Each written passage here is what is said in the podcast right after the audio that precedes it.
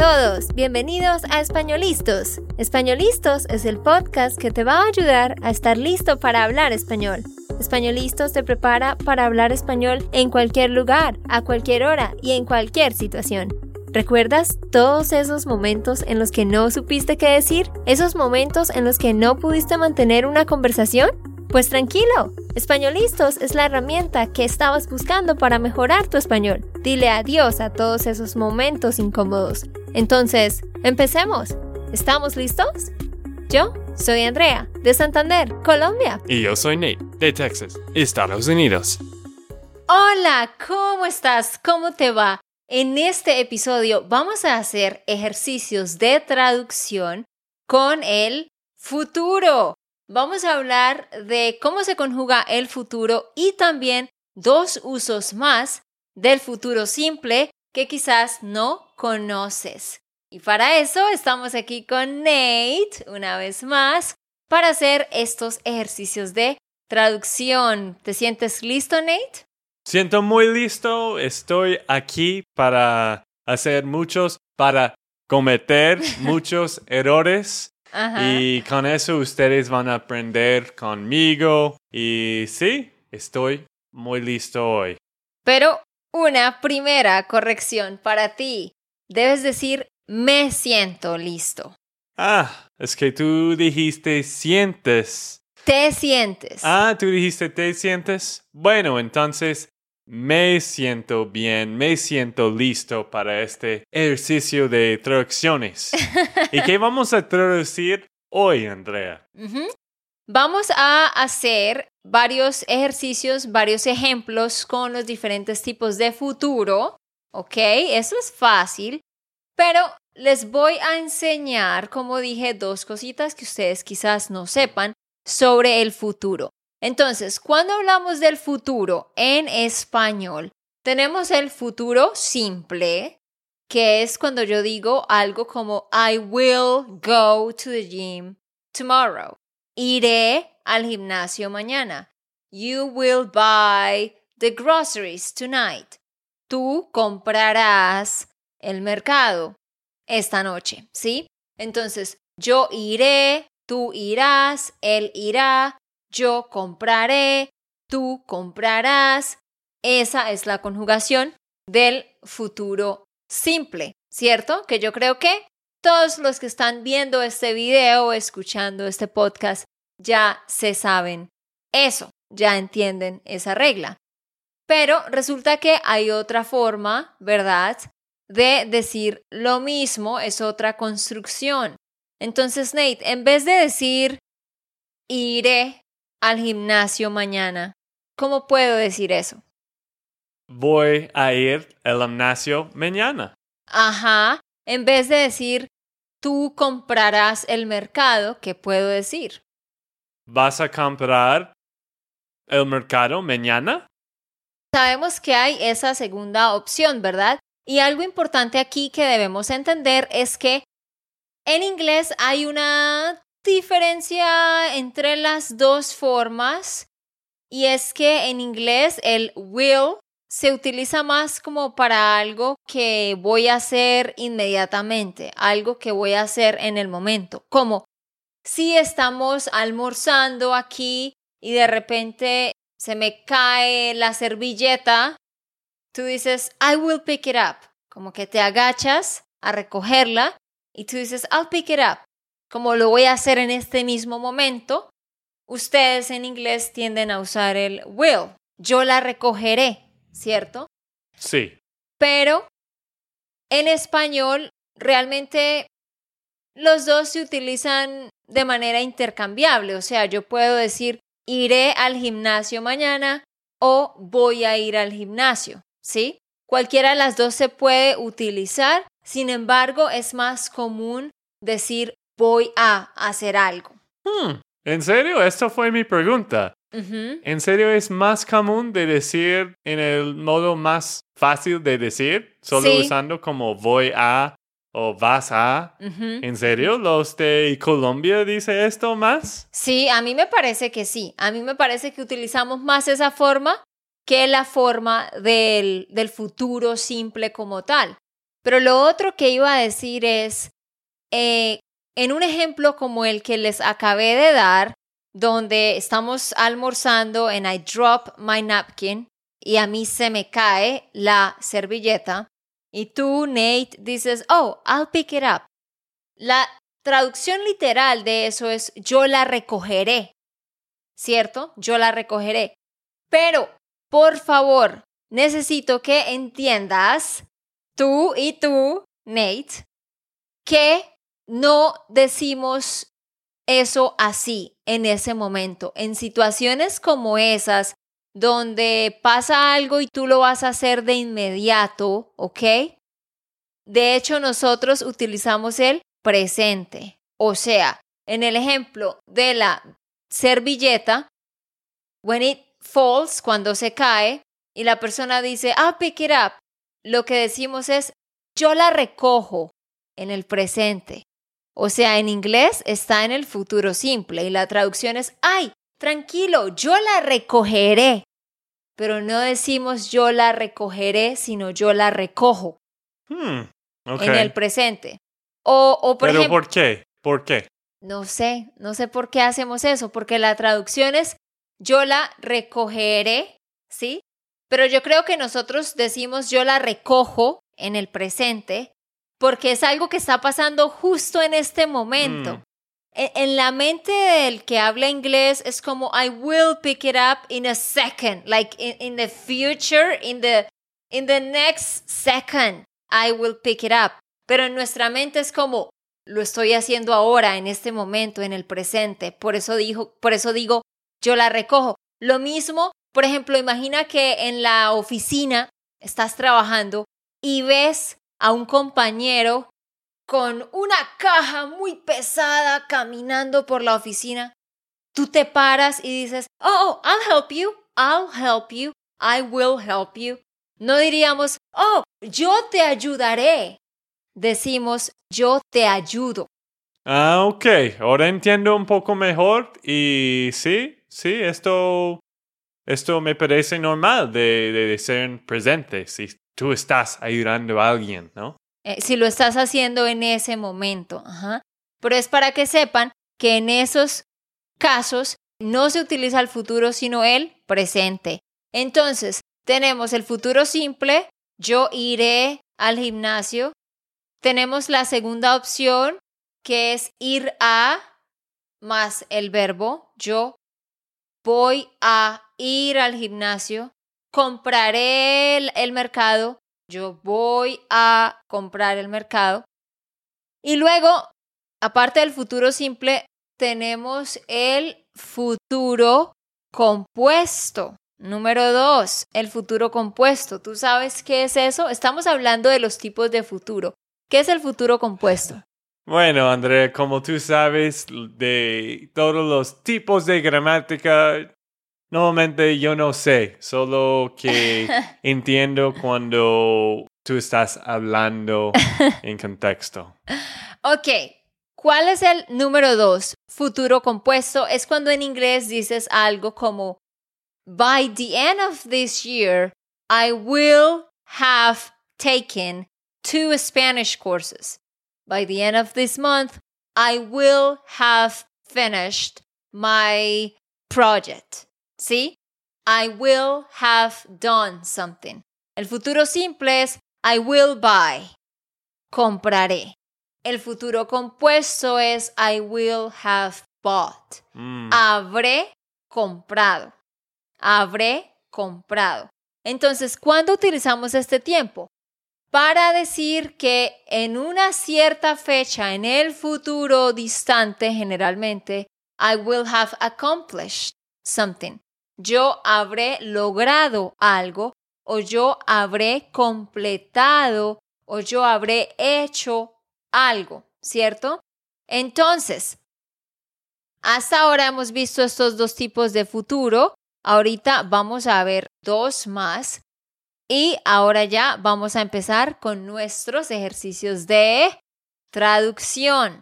Entonces, Nate, si yo digo número uno, by the end of this month, I will have completed the course. ¿Cómo digo esa primera parte? By the end of this month. Hmm. By the end of this month. ¿Mm? ¿Alguna idea? ¿Hasta? No. Mm-mm. Bueno, vamos a ayudarle a Nate. ¿Cómo dirías tú eso? ¿Mm? Sí, ayúdame en este momento, por favor. El problema es que no puedes escuchar o leer nada de lo que ellos van a decir. Bueno, Bueno, by the end of a certain time. Para finales de. By the end of this month. Para finales de este mes. Así lo decimos. By the end of this week. Para finales de esta semana. By the end of 2022. Para finales del 2022. O también podemos decir que es menos común, pero también se puede decir al final de, al final del mes, al final de esta semana, al final de este año. Entonces, de nuevo, by the end of this month, para finales de este mes, I will have completed the course. yo abra, com- Habré, ah, abre este tercera persona, ¿no? habrá es la tercera persona, sí. Ah, Ok, yo habré completado. Completado. Ah, sí. Yo habré completado el curso. Muy bien. Ok, número dos. Si tú quieres decir, tomorrow I'm gonna go to the gym and then I will buy the groceries. ¿Cómo tú lo dirías todos los días? Exacto. ¿Cómo se diría eso en español? Tomorrow I'm gonna go to the gym and then I will buy the groceries. Ok. Mañana iría al gimnasio y ¿Iría? mañana voy a ir. Ah, sí, porque yo dije I'm gonna go. Ah, sí. Mañana voy a ir al gimnasio y compraría el mercado. Muy bien, Nate, muy bien, pero te equivocaste al final. Dijiste compraría en vez de compraré. I Mm. will buy. ¿Cuál es la diferencia en esta ocasión? O cuando digo compraría, esto es como I will, ¿no? No, no, no, no, no, te estás confundiendo y les explico a todos esto. I will buy, compraré, pero condicional, I would buy, compraría. Mm, sí, sí, sí. Como compraría un Mustang. Si así. tuviera el dinero. Sí, entiendo, ok. Se parecen, sí es fácil confundirse y muchos se confunden. Compraré, compraría, iré, iría, viajaré, viajaría, ¿cierto? Cambia solo un poquito el sonido al final, pero uno es el futuro simple y el otro es el condicional. Bueno, ahora vamos a hablar del tipo de futuro número 3, que es lo que en inglés se llama el futuro continuo. Es cuando decimos algo, tomorrow at this time, I will be writing an essay. Mañana, a esta hora, estaré escribiendo un ensayo. On Saturday at noon, I will be cooking for my family. El sábado, al almuerzo, al, al mediodía, estaré cocinando para mi familia. ¿Sí? I will be doing something. Entonces, esto es para decir lo que vamos a hacer en un momento específico en el futuro. ¿Ok? What I will be continually. Conti Ay, Andrea, te explico bien el inglés. I will be continually. Eso. Eso. Gracias, Nate, por enseñarme continuamente haciendo algo. Entonces, ese es el futuro continuo.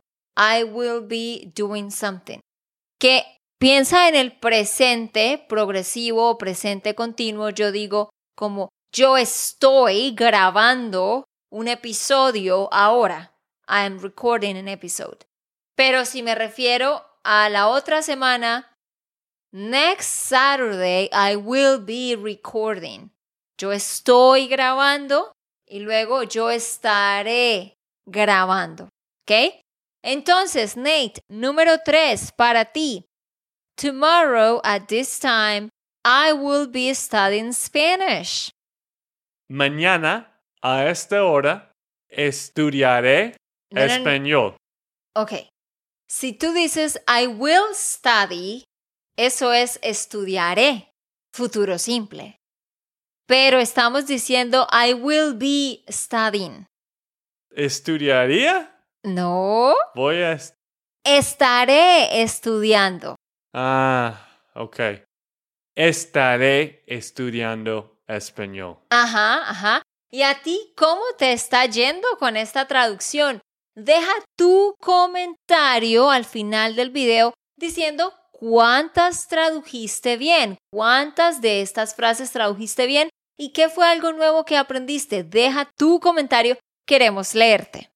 Entonces, sí, Nate, cuando se dice I will be, estaré doing something, haciendo algo. Mm, claro. Número cuatro, si tú quieres decir, on Saturday afternoon, my wife will be doing a class. El sábado en la tarde, mi esposa estará estudiando. No, enseñando. Ajá. Estará enseñando. Ajá, muy bien. Estará enseñando. Estaré estudiando. Estarás trabajando. ¿Ok? Muy bien. Vamos para el tipo número 4 del futuro, pero antes de eso quiero recordarte que nosotros tenemos un programa muy organizado de español donde te damos estructura y rutina cada mes.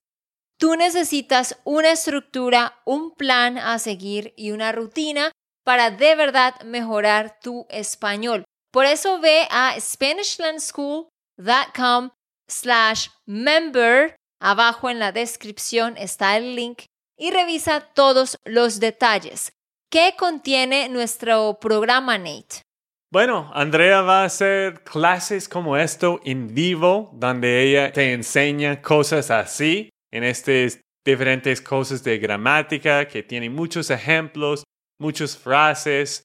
Y más que todo, tienes diálogos, videos, ejercicios y también siempre una profesora que va a responder sus preguntas, que va a ayudarte a ir al siguiente nivel.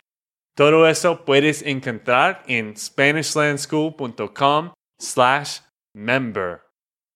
Ajá, y es que en el mes de mayo vamos a estar aprendiendo muchísimo sobre el futuro, todos los diferentes tipos de futuro y también vamos a ver diálogos, muchos ejercicios sobre esto. Así que no dudes en volverte un estudiante. Y como puedes notar, vas a necesitar muchos ejemplos como esto, como yo estoy haciendo, porque es muy fácil de olvidar lo que estás aprendiendo. Y sí, todo eso puedes encontrar en la membresía. Muy bien, continuemos. El tipo número cuatro es cuando decimos algo como, by the end of this year, I will have been learning Spanish for five years. ¿sí? Como que completarás cinco años. I will have been doing something. Entonces, notemos que les voy a dar la comparación entre estos tiempos. Notemos que, número uno, futuro simple, yo digo, I will study. Estudiaré. Número dos, futuro compuesto, I will have studied. Habré estudiado. Número tres, el futuro continuo. Estaré estudiando. I will be studying. Y número cuatro, el futuro compuesto continuo, que es una combinación del 2 y del 3, que es I will have been studying. Habré estado estudiando. Para finales del 2022, habré estado estudiando español por cinco años.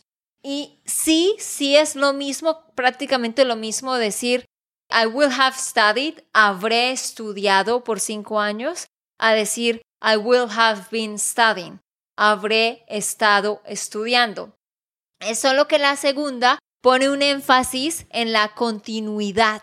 Hace ver que eso ha sido algo que ha sucedido continuamente. Es decir, si tú has estudiado español por cinco años, ¿sí? Pero cada año estudiaste como por cinco meses y el resto no, dirías, habré estudiado español por cinco años. Pero si fuiste muy constante en esos cinco años, entonces dirías, habré estado estudiando español. ¿Entiendes la diferencia, Nate? Sí, entiendo la diferencia. Aunque esta es una diferencia muy sutil. La verdad, puedes usar cualquiera de los dos tiempos. Así que, en Nate, quiero que traduzcas la siguiente frase. By the end of May, my brother will have been working there for a year. Vamos a hacerla por partes. By the end of May.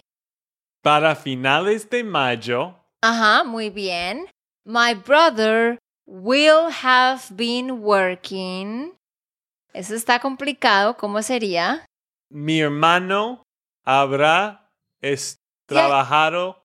No, habrá estado trabajando. Muy bien. Bueno, por fin. Estaba poniendo mucha atención en esta parte. Sí, sí, sí. Dilo de nuevo. My brother will have been studying. I mean, perdón. My brother will have been working. Mi hermano habrá trabajado. No, está. Mi hermano estado trabajando. Tú lo dijiste bien al principio y te confundí. Mi hermano habrá estado estudiando, trabajando. sí. De nuevo. Ajá. Mi hermano habrá estado trabajando. Muy bien. Muy bien.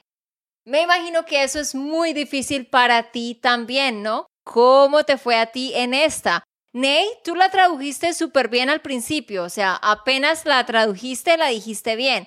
Pero cuando yo le pregunté, ¿puedes repetir?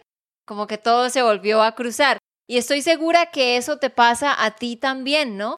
Por eso es que tienes que escuchar y escuchar y estudiar y estudiar. Y sí es importante estudiar la gramática, ¿no? Porque haces ejercicios como estos donde tienes de verdad que internalizar lo que has aprendido.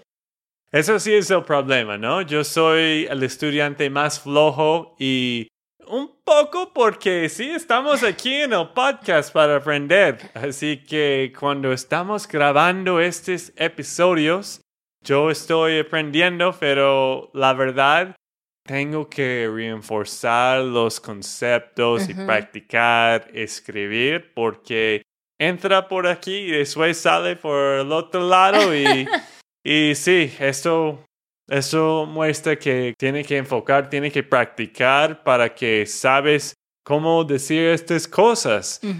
No solo cuando tienes una profesora como Andrea delante tuyo. Ajá, sí, señores. Y tú puedes hacer este tipo de ejercicios con tu tutor o tutora también. Dile que te ponga a traducir, a pensar, a pensar, tratar de armar las frases. Muy bien, Nate. Otra frase. By the end of this year, I will have been living in this house for a decade. ¿Ok? Entonces vamos a hacerlo por partes. By the end of this year. Para finales del año. Muy bien, sí, del año o de este año también. Mm. I will have been living here. Yo estaré, no, yo estaré viviendo acá.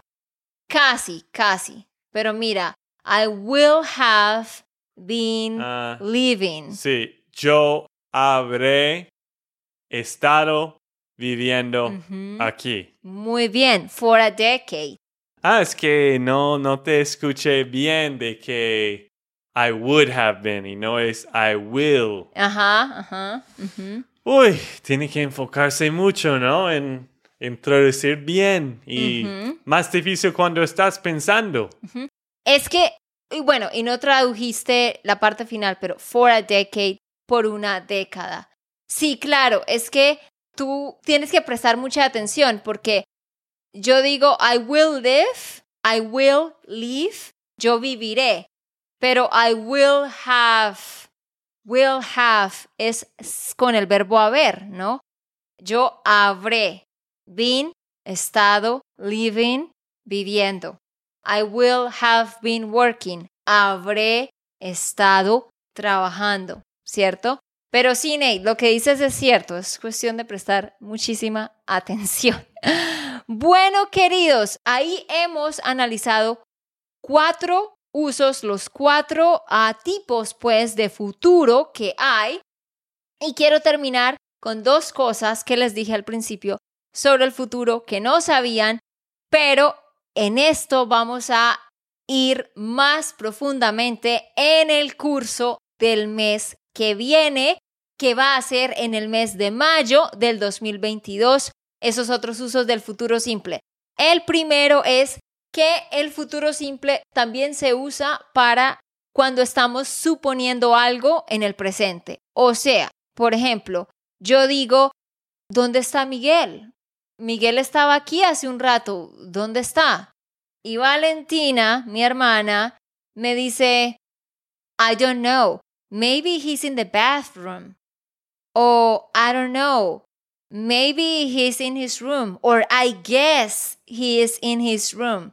Cuando decimos ese tipo de cosas, utilizamos el futuro. Mi hermana Valentina diría, no sé, estará en el baño. Estará en el baño. Y eso se traduce, he will be in the bathroom, que suena como en el futuro. Pero realmente lo que estamos diciendo es, I guess he's in the bathroom. Hmm, ¿estará en el baño? No sé. Estará en la habitación. Hay muchísimos ejemplos más de eso que les mostraremos en el curso. Y el uso número dos del futuro que ustedes quizás no sabían es when you're wondering about something, cuando te estás preguntando por algo.